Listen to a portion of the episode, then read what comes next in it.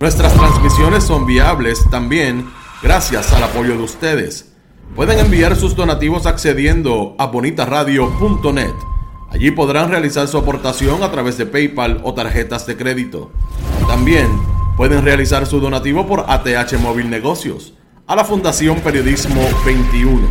O pueden enviar un cheque o giro postal a PMB número 284, Pio Box 194000 San Juan, Puerto Rico 00919-4000. Bonita Radio, esto no es un cuento, esta es la verdad.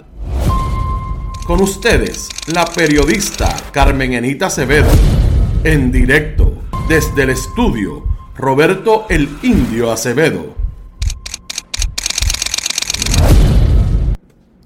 Muy buenas tardes Puerto Rico, soy Carmen Enit Acevedo y estamos en Bonita Radio a las 5 de la tarde como siempre. Hoy miércoles, no, hoy es jueves, hoy es jueves 2 de junio del 2022. Y yo digo como siempre porque siempre tenemos un programa que tratamos de hacer con la compañera Brenda Reyes Tomasini, comunicadora, colaboradora siempre desde el día 1 de Bonita Radio.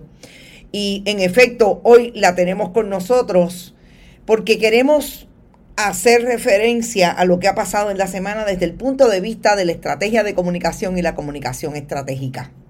Hoy estoy de eh, eh, técnica y de periodista, así es que cualquier bache me lo perdonan. Vamos a empezar por hablar con Brenda. Saludos Brenda, espero que estés muy bien y me perdones todas.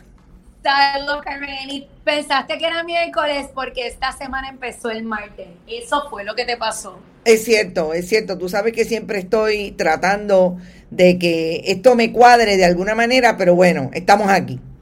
Brenda, yo quisiera que nosotras eh, hoy estuviéramos tratando de establecerle a nuestros internautas lo que en efecto pensamos de lo que está ocurriendo en Puerto Rico en materia de la criminalidad pero sobre todo un tema que se ha salido un poco de el, momentum en que estamos en el país, de esa criminalidad que sabemos que tiene altas y bajas, pero que últimamente vis a vis los recursos que tiene el gobierno de Puerto Rico para atender eh, lo que es la seguridad de la ciudadanía y la seguridad del Estado en general, pues se ha visto súper afectada por diferentes elementos.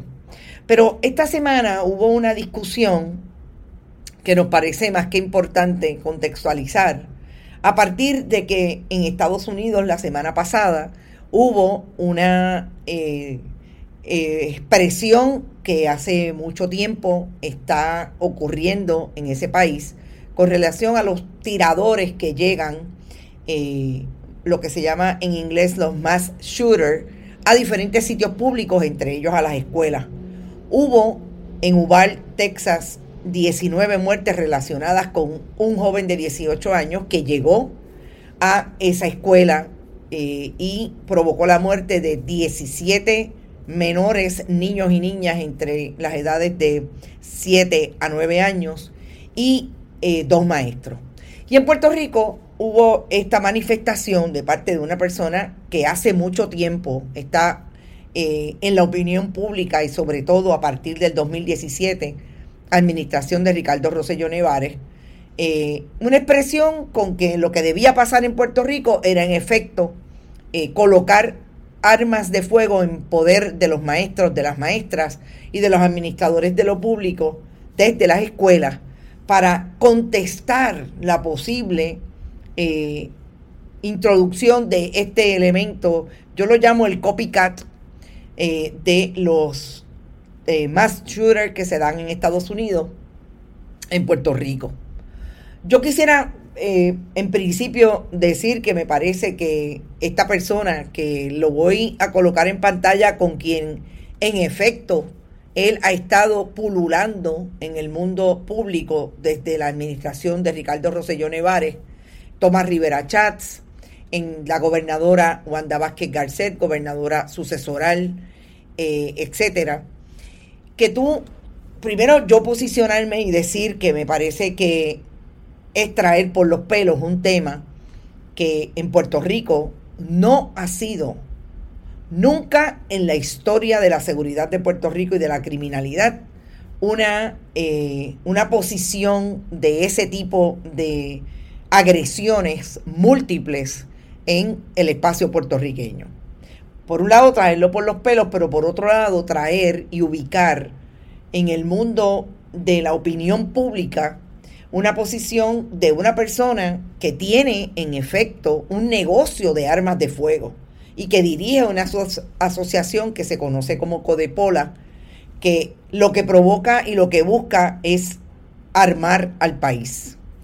Esa es mi posición. Yo quisiera que tú nos dejes una reflexión de cuál es la tuya con relación a esa, eh, a esa aseveración que hace esta persona que se llama Ariel, entiendo que Ariel Rodríguez, Torres, Ariel Torres, eh, sobre este asunto.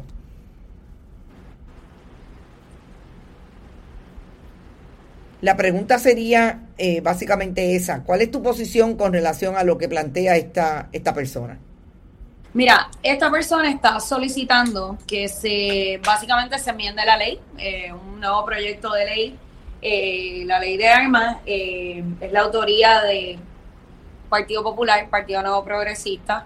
Esto ya te indica que aquí hay contribución en algún sitio a ambos partidos políticos, porque esto se conoce, ¿verdad?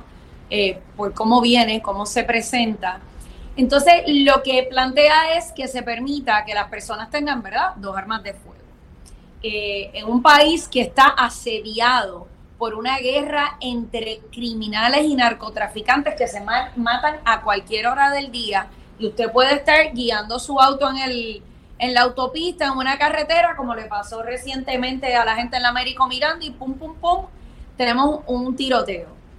Eh, contrario a lo que se mueve eh, la discusión pública en los Estados Unidos, que se está buscando una mayor eh, seguridad eh, en las escuelas y en este tipo de lugar, ¿verdad?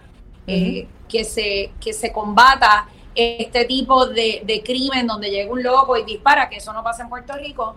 La NRA puertorriqueña llamada Codepola, está ahora mismo empujando un proyecto sastre de ley para que se permita tener dos armas de fuego. Claro, lo que pasa es que este caballero vendría muy beneficiado en su lado personal, eh, según verdad he estado leyendo en partes de prensa, por la imposición de este tipo de medidas.